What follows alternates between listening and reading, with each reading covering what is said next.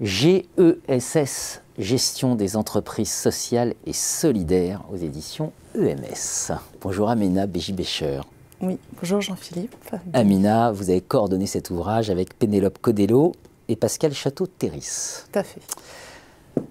Et euh, c'est un ouvrage que vous voulez un peu marquant, parce que vous avez tout de suite pris à revers, voilà, une vision en disant, allez, après tout, tiens, et si c'était si c'était l'entreprise sociale et solidaire qui devait être la référence Oui. Euh, c'est un ouvrage de combat.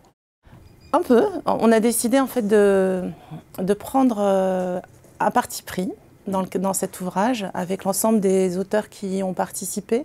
Donc c'est des chercheurs qui, qui s'intéressent aux, entreprises sociales et solidaires, euh, qu'on a réunis dans le cadre de, journées de recherche euh, à plusieurs reprises. Et puis au bout d'un moment, on s'est dit, mais c'est dommage de ne pas rendre compte de toutes, tous ces cas que nous étudions, qui sont finalement peut-être des pépites pour la gestion. Mmh.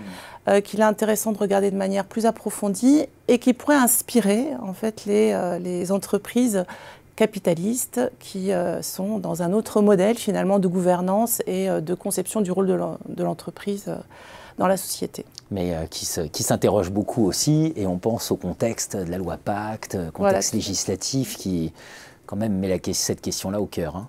Oui, c'est-à-dire qu'actuellement, on a, moi ça m'a interpellé de voir qu'effectivement, on souhaite modifier la définition de l'entreprise dans le Code civil en ajoutant un élément qui est l'intérêt social de l'entreprise en dehors de son, engagement économique, et par ailleurs euh, de permettre aux entreprises de définir une raison d'être. Euh, en fait, c'est une traduction un peu euh, enfin, d'une terminologie américaine qui vise à définir l'engagement de l'entreprise dans, dans, dans la société. Or, les entreprises sociales et solidaires, depuis euh, le 19e siècle, questionnent justement le rôle de l'entreprise sur le plan euh, social, sur euh, l'utilité sociale qu'elles peuvent avoir. Et ont, je dirais, dans leur ADN même, cette question de l'action économique au service de l'utilité sociale ou de l'intérêt collectif. Mmh. Dans l'ouvrage, et notamment, on, y évoque les IAE, pas les instituts d'administration des entreprises. Vous êtes à l'Université Paris-Est il y a Gustave Eiffel, euh, mais l'insertion par l'activité économique.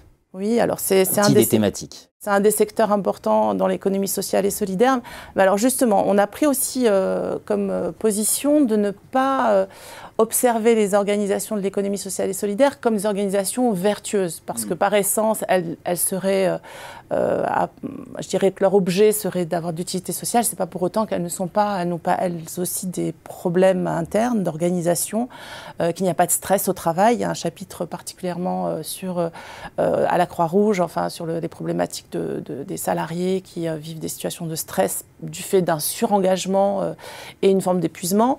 L'IAE, c'est une catégorie qui a été définie euh, visant à, insérer par l'activité économique, mais qui de ce fait signifierait qu'il y aurait des personnes en dehors qui ne sont pas qui elles sont en dehors de la société parce qu'elles ne travaillent pas.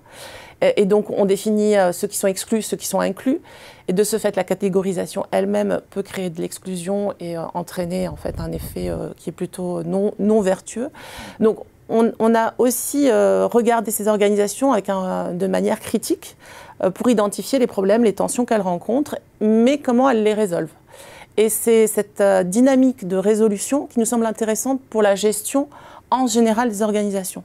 C'est-à-dire que nous, on est en tant que chercheurs en gestion, on ne cherche pas à prendre, à dire, euh, voilà, il y a des organisations qui sont idéales et d'autres qui ne le sont pas, mais simplement ce que nous disent les, les entreprises sociales et solidaires nous permettent de penser comment gérer en ayant une gouvernance démocratique, comment gérer en ayant euh, euh, comme principe d'avoir des euh, parties prenantes diverses. le multisociétariat, c'est quelque chose qui existe et qui peut être inscrit dans les statuts comme les sociétés coopératives d'intérêt collectif.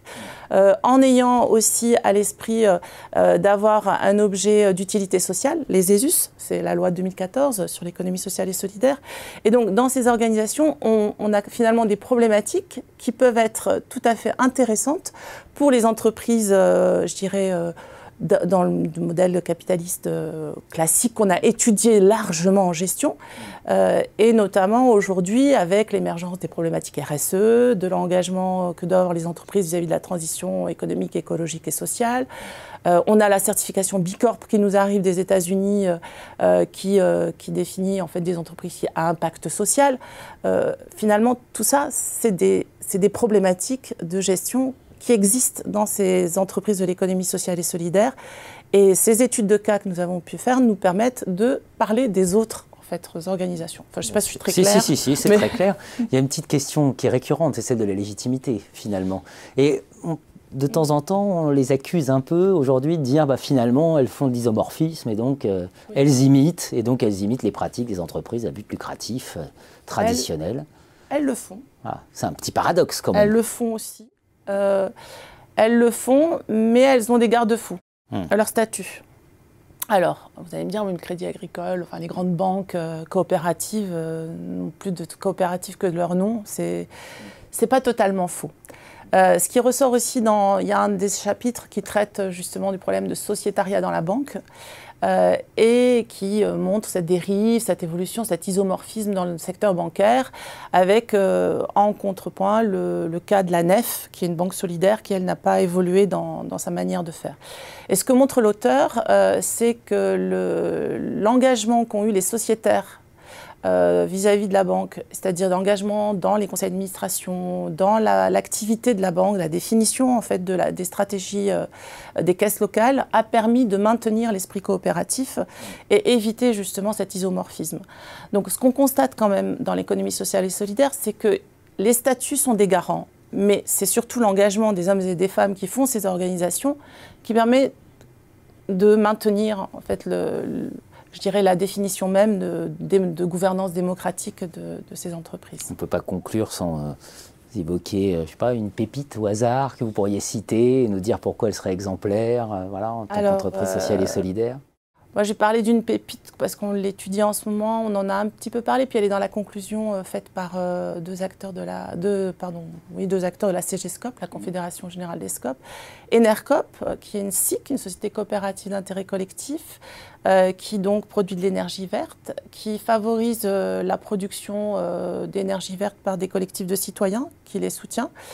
Euh, qui en fait aujourd'hui a plus de 20 000 sociétaires euh, consommateurs, puisque dans une SIC en fait euh, il y a des sociétaires qui peuvent être à la fois des consommateurs, les salariés producteurs, et puis une autre catégorie où ça peut être des acteurs publics.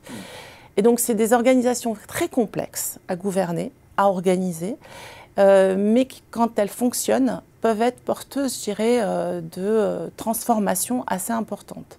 Et cette SIC, elle est implantée dans toutes les régions, enfin dans 11 régions en France, et, euh, elle, fait, elle est une des premières concurrentes, je dirais, à la mesure de sa taille, vis-à-vis dans, le secteur de l'énergie verte, ce qui est donc une belle réussite.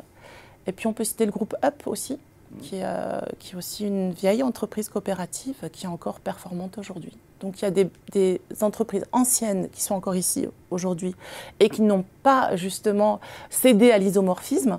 Et puis il y a des nouvelles structures qui euh, sont en train de transformer euh, euh, des, secteurs et qui en fait donnent l'exemple, puisqu'ensuite ben, on voit aujourd'hui que chez Engie, il y a aussi des collectifs de citoyens qui peuvent produire de l'énergie verte. Donc c'est une forme d'imitation mais non pas des, l'isomorphisme dans l'autre sens, on va voilà, pas une imitation négative, entre guillemets.